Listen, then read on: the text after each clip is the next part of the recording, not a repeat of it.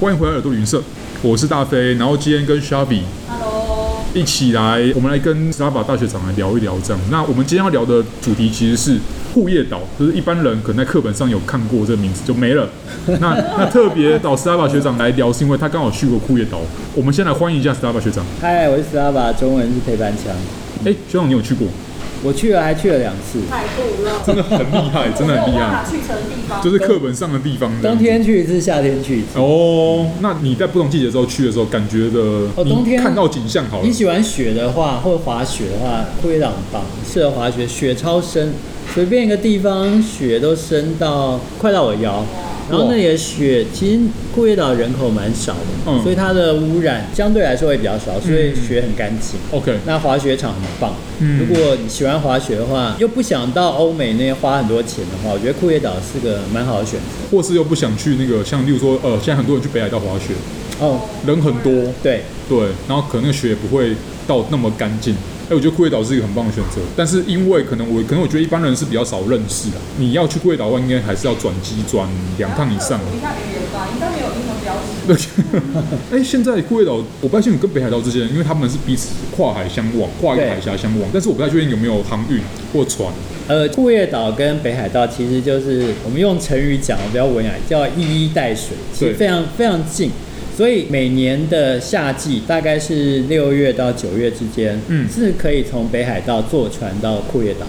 所以说，我们只要办嗯好，哎、日本好像不用签证嘛，对不对？所以你只要办好了俄罗斯的签证签证，我们就可以从北海道坐船到库页岛去，然后在库页岛痛快的度过一个礼拜的夏日旅程之后，再坐回北海道，再回台湾。听起来有够诱人的，对，我觉得不错北。海道就好了。因为北海道一样是一个夏天、冬天都适合去的地方。那夏天有夏天可以看的地方，然后冬天有冬天看。那因为一般人如果你去北海道去很多次了，都看完了，对也许你再往北去一点点，搞不好可以看到不一样新的地方。我觉得库页岛以前我们都说是中国的领土嘛，对曾但经是的事实上，包括我以前工作的地方海参崴，好了，嗯就是你很难找到近代留下的东西。嗯，那博物馆里的海参崴，呃，中国留下的东西哈，我看到最早的东西是叫做碧玺，就是类似乌龟的东西，托石碑的那种，哦，在海参崴的博物馆有，但是它的年代是更早了，可能是当时渤海国这个政权的时候。哇，对，是很早以前的东西。但近代以库页岛来说哈，我到那边没有发现任何跟中国有关的东西。嗯，可能我待的时间也不够久，或许有，但是我没有看到。但是日本的东西倒是留下了蛮多的，诶因为在日俄战争之后，当对时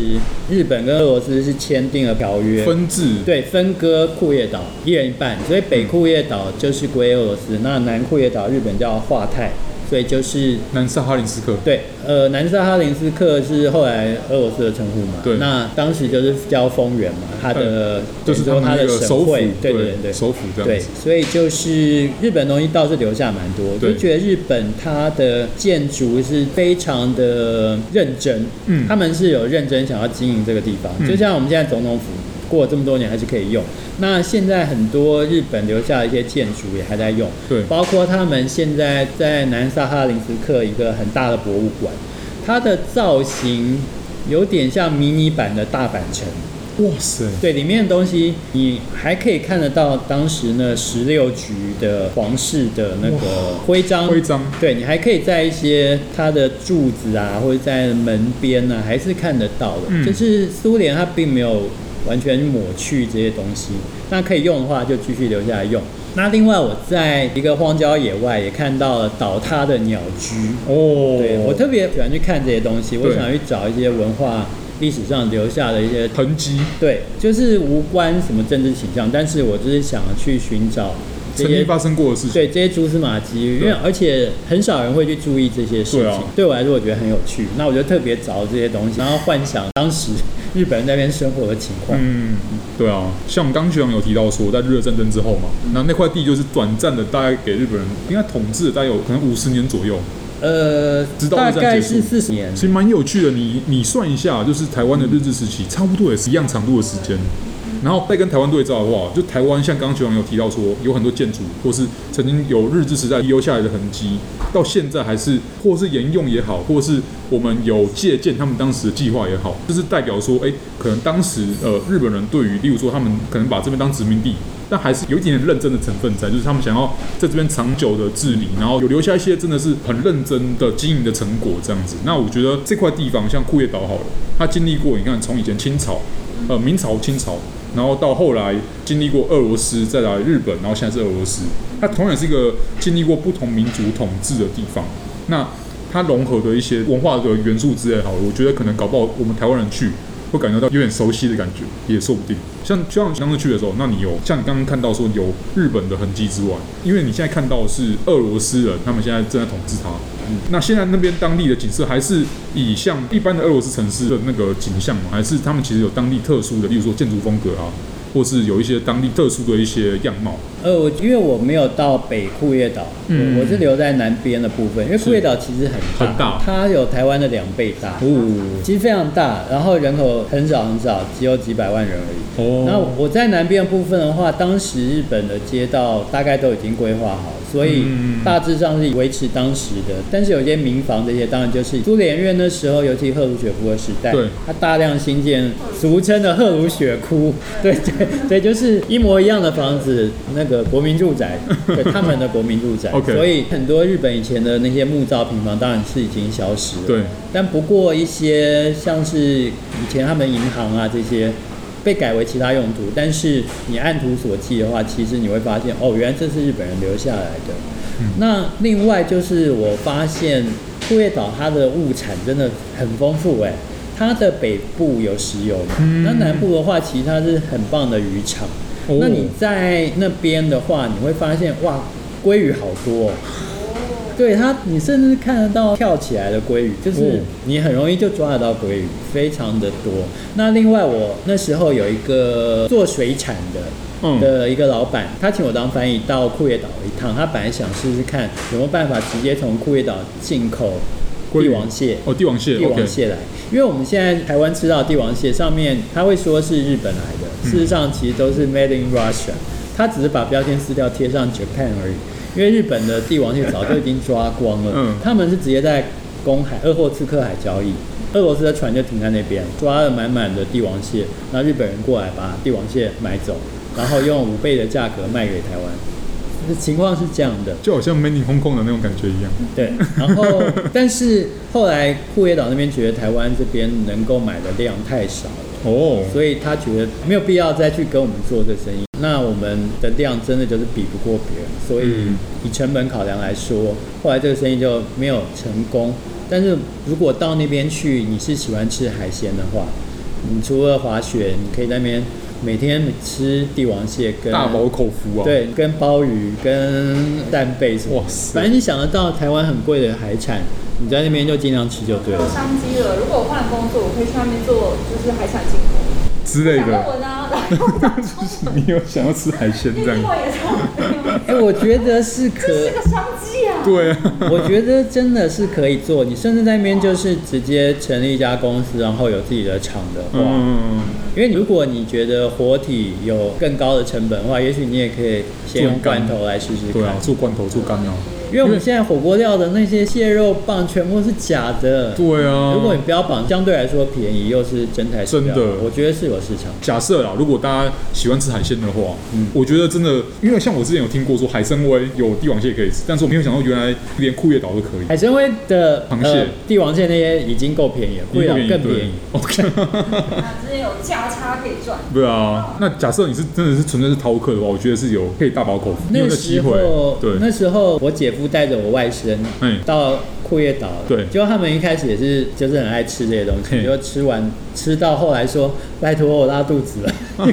因为每天吃那螃蟹哦太对啊，凉太了，寒了啦，对对对，哇。那那个学长，你当时除了像可以在当地吃到的一些特产有没有？然后你看到这些东西，那你跟当地人，你遇到当地人的一个互动情况，因为学长你会俄文，那库页岛当地应该现在是主要是俄罗斯人，那他们讲的是俄文，但是俄罗斯很大嘛，他们可能有当地的方言，这是一种，然后他们有可能有当地自己的自己人培养出来的一种像风俗民情这种东西。那你有没有看到一些比较特别，就是明明都是俄罗斯人，在库页岛上面的俄罗斯人，却跟他们相处起来有点不一样的地方？我觉得在远东的俄罗斯部分，你可以看到很多东方面孔，嗯，因为那边其实就是亚洲嘛。对俄俄罗斯人他们过来，其实这一百多年来的事情，所以以前过去那些人长得跟我们都蛮像的。哦所以库页岛当然也不例外。你在那边会看到很多讲的一口俄文，但实际上他们是东方面孔。嗯那我认识的第一个库页岛人是我那时候在莫斯科读书的时候，他就是对从库页岛来的。库页岛来的我一开始以为他是日本人， 但事实上他怎么他是俄国人？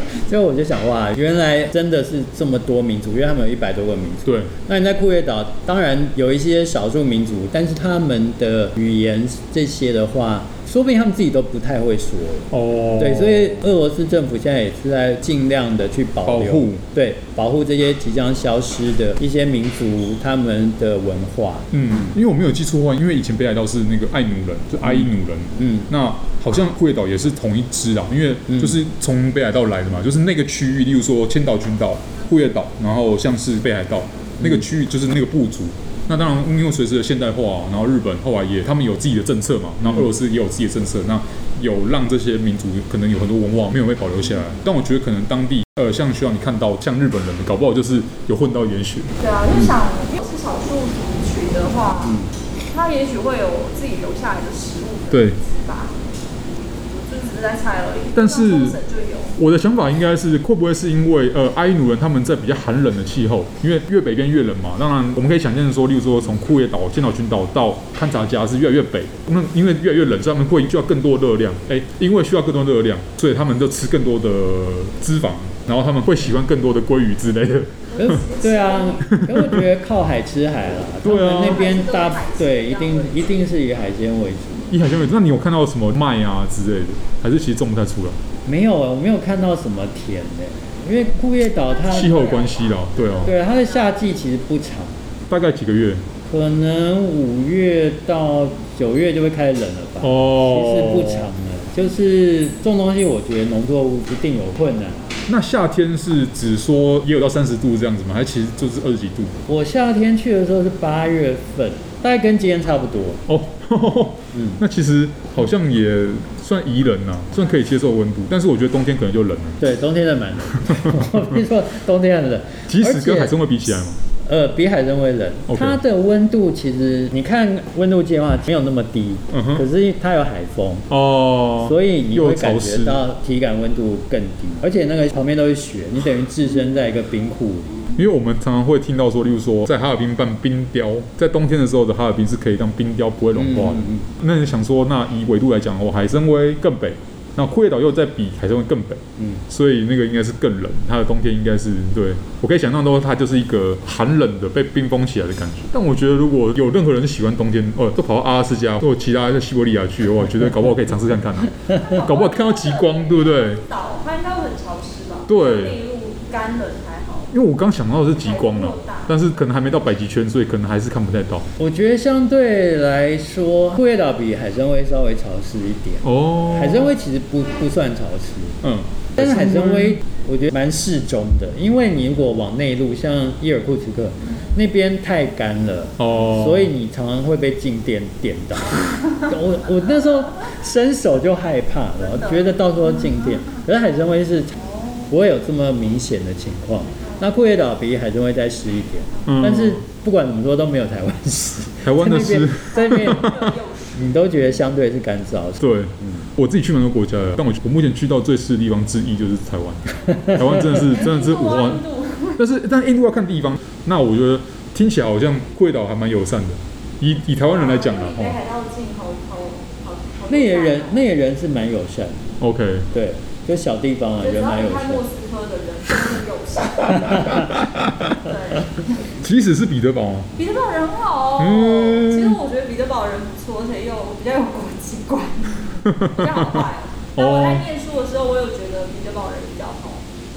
然后后来第二次再去，还是觉得彼得堡人比较好。对啊，因为我的理解是因为库页岛它毕竟也不是那么的商业的地方，它的观光客可能没有办法跟呃海参崴比，或跟俄罗斯的其他地方比，嗯，所以可能会更淳朴一我觉点得。可能是因为签证不好办啊。哦，对啊，但是以前很啊，多人想去俄国，可是签证真的不好办。现在虽然开了，可是也只限制于两就在那个城市啊，你没有 i s t a 城，就是你没有注册其他城市，要你不能去啊。好像听说有开那个海参崴跟探查家啦，海参探查家有开吗？有有有我，它它是一起开的，对其实他就是因为直飞是一个礼拜只有一班，对啊他，就是希望你飞过去之后，在那几个地方我可以玩的话就去对玩。或是你想要走一个折中路线，你你不想从沈阳入境北韩的话，也可以从海参崴搭飞机过去。对啊，所以如果大家有计划的话，我是觉得可以直飞到海参崴，海参崴可以玩三天，对，然后过夜岛再三天，最后一天回来。或是嗯如果想要搭赫赫有名的那个铁路，哇，要搭很久哎、你说对西伯东利方亚快车，嗯然后想要从海参崴出发的话，那也是可以，因为有很多人的考虑是他可能会选择从中间从贝加尔湖出发。你说从北京接上去，对，就是看那个每个人不同选择，有人想要先玩北京，再玩蒙古，然后再进贝加尔湖，嗯这样是可以。那更正统路线其实是从海参崴，嗯然后一路到西方，这样这样子。对啊，这个旅程有很多玩法。对那我那时候是只有从海参崴坐到贝加尔湖，就是坐了四天 嘛。哇，四天，嗯，然后很好玩的是，你会发现你的时间一直在变。可是到、哦，对，可是到了贝加尔湖的时候，时差就跟台湾一致了。一致，OK，嗯这很有趣，对对啊，你就是一直在变，哎，突然哎又变回在来，追时间，对，那真的是嗯好，然后对。过去之后又开始变、哦对变慢了，再到中亚那边，可能又有其他时区了。对，对，但无论如何，我觉得，哎、既然签证大家都比较开放，我觉得连我自己都想再去一次。我、好想去海参崴，看到新闻， 耶，终于开放了。好这样想去海参崴吗？真的假的？哎、对啊，哎、没有啊，就是因为我因为我没去过，纯粹是因为我想去没有去过的地方。哎、如果有机会的话，也可以去拜访一下那个学长那个那个熟悉的地方，对赌，场吗？可以 啊，欢迎欢迎，对，欢迎可以打折，可以打折，住房可以打折，因为以前是在念国中的时候曾经去过当时的黑龙江，嗯，那当时黑龙江就是一个，但是看到你是台湾人来，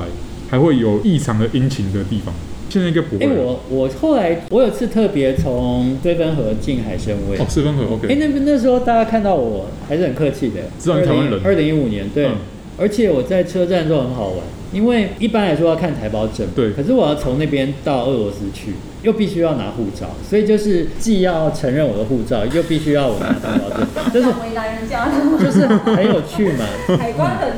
要盖吗？对，然后我车站里蛮多人，就说。嗯啊，中华民国，然后就围过来说，可不可以让我看看护照？然后他们就拿着我护照说，哇，中华民国，连颜色都不一样哎、就是对啊，很有趣，很有趣沙吗尾嘞我觉得这边河看到台胞的机会真的不多，而且我还要从那边坐火车过去。对，这个大家也可以考虑，如果你是铁道迷的话。哦，但是我必须说，你得花很多时间，对，时间成本你要考虑进去。除非你可能你有一个 gap year，你有一段时间，对你安排好，例如说你要去那边看一下，然后对去走完那个，或是走一部分它的那个旅程这样子，嗯对，或者是很多闲钱。 我觉得这是一种小众的旅游。哦对了是没对，有错如果有兴趣的话，是可以来看一下说。我相信，如果你说特别要从东北还是哪里坐各式各样铁路，对啊其实都是可以的啦。或甚至你如果今天是你是犹太人，真的可以去拜访一下那个就是硕果仅存的犹太州，啊那个那周根本没什么犹太人，它在名义上还是犹太州嘛，对。对，是没错。但问题是你根本找不到几个犹太 人啊、后来大部分人都回以色列。哦，对啊，我上次去以色列的时候就看到就很有趣的景象，就是在耶路撒冷，你可以看到三种语言的标示，嗯，希伯来文、阿拉伯文跟俄罗 斯文。对，因为他们以前太多前苏联对回有有去太多从俄罗斯回以色列的犹太人，对啊。